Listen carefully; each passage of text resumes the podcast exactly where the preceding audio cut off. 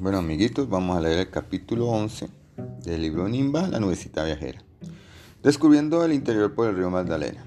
Siguiendo el curso del río Nimba pasó por el departamento de Antioquia y conoció a Gamarra, donde vio inmensos campos cultivados, niños levantando cometas al viento, fincas con miles de vacas, toros y novillos, y gente amable que cantaba y trabajaba a la orilla del Magdalena. Su gran recorrido llevó a Nimba por el departamento de Santander. Allí se estació con los techos de las casas de Puerto Wilches y visitó desde el aire a Barranca Bermeja, cuyo nombre proviene del color rojizo de la tierra en las barrancas del Magdalena.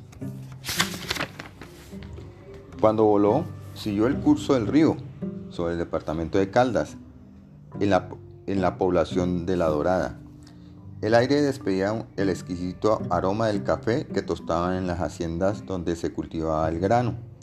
Era tanto los olores que había aprendido a conocer en su viaje por el trayecto del río que había uno que estaba segura que no iba a olvidar nunca. Era el olor de los fogones de leña con que la gente cocinaba y cuyo humo se elevaba en pequeñas volutas hasta Nimba y que sintió con más fuerza al pasar sobre el poblado de Girardot, en el departamento de Cundinamarca.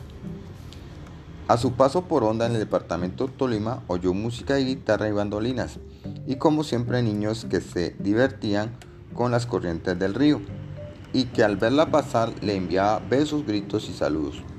Atrás fue dejando pueblos pequeños como Saldaña, Natay, Nataygaima, Aipe, para llegar a la ciudad de Neiva, capital del departamento de Huila.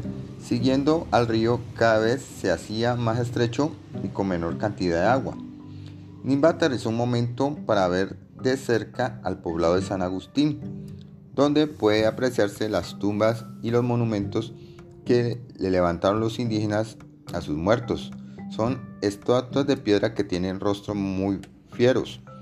Dicen que para asustar a quienes se acercaban a las sepulturas y a la nubecita le pareció que aquellas esculturas se conservaban aún en muy buen estado, a pesar de los miles de años que tenían. Después de observarlas, continuó su viaje. Ya el Magdalena casi no tenía ríos afluentes, que son corrientes de aguas que desembocan en otras y ayudan a crecer su caudal.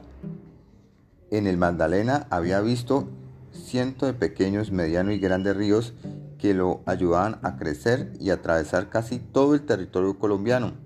A medida que disminuía la amplitud del río, Nimba sabía que se aproximaba su nacimiento, que era entre la altura, entre altas montañas, así que apresuró su marcha.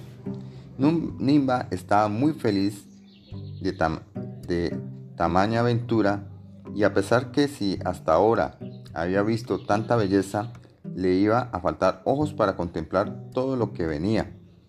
En esos pensamientos estaba cuando notó que se le había terminado el río. ¿Qué había pasado? Nada. Simplemente de que tanto pensar y gozar no se dio cuenta de que se había pasado su nacimiento. Entonces se volvió y vio que el río nacía en una gran laguna que estaba en lo alto de la cordillera de los Andes, en el nudo de Almaguer o macizo colombiano como más se le conoce, y en una montaña llamada el Páramo de las Papas, en el mismo departamento del Huila. Qué emoción para Nimba. Estaba mirando al gran río que ahora era chiquito, tan pequeñito que tuvo que descender hasta para poderlo apreciar mejor.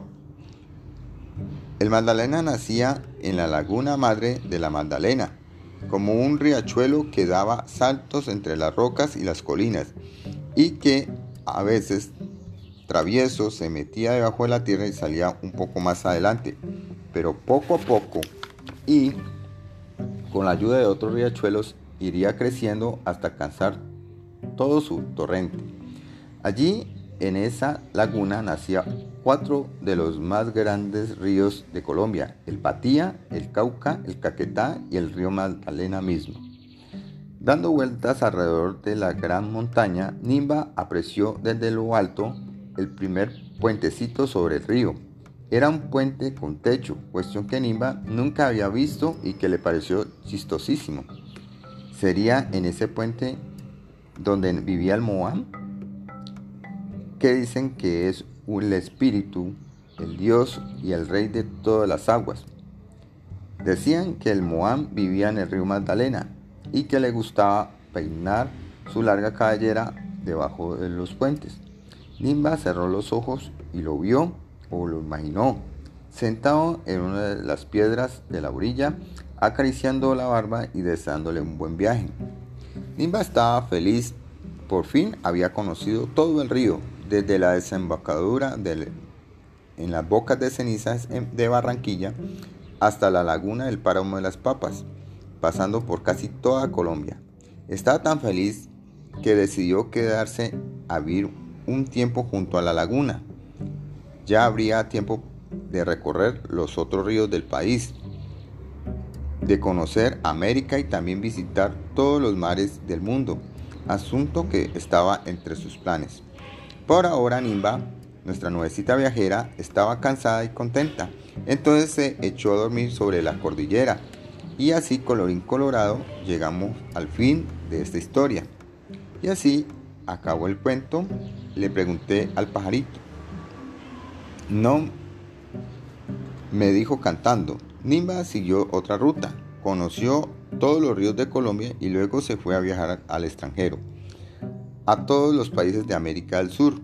Pero esas son historias que te contaré otro día. Además, ya terminó de llover, así que calabaza, calabaza, cada uno para su casa, porque por hoy ya hemos terminado. Y el pajarito levantando vuelo mientras tímidamente el sol todavía aparece. Entonces me dirigí a mi casa, donde seguramente mamá estaría preocupada por la lluvia y mi tardanza. Pero les aseguro que la historia de Nimba, que aún no la he contado toda, la recuerdo muchas veces en mi vida sobre todo cuando está lloviendo. Como llueve ahora mismo cuando termino de escribir estas líneas de la historia que me contó un pajarito carpintero. Bueno, amiguitos, aquí terminamos el capítulo 11 y la lectura de todo nuestro libro de Nimba, la nuevecita viajera. Hasta luego, chao.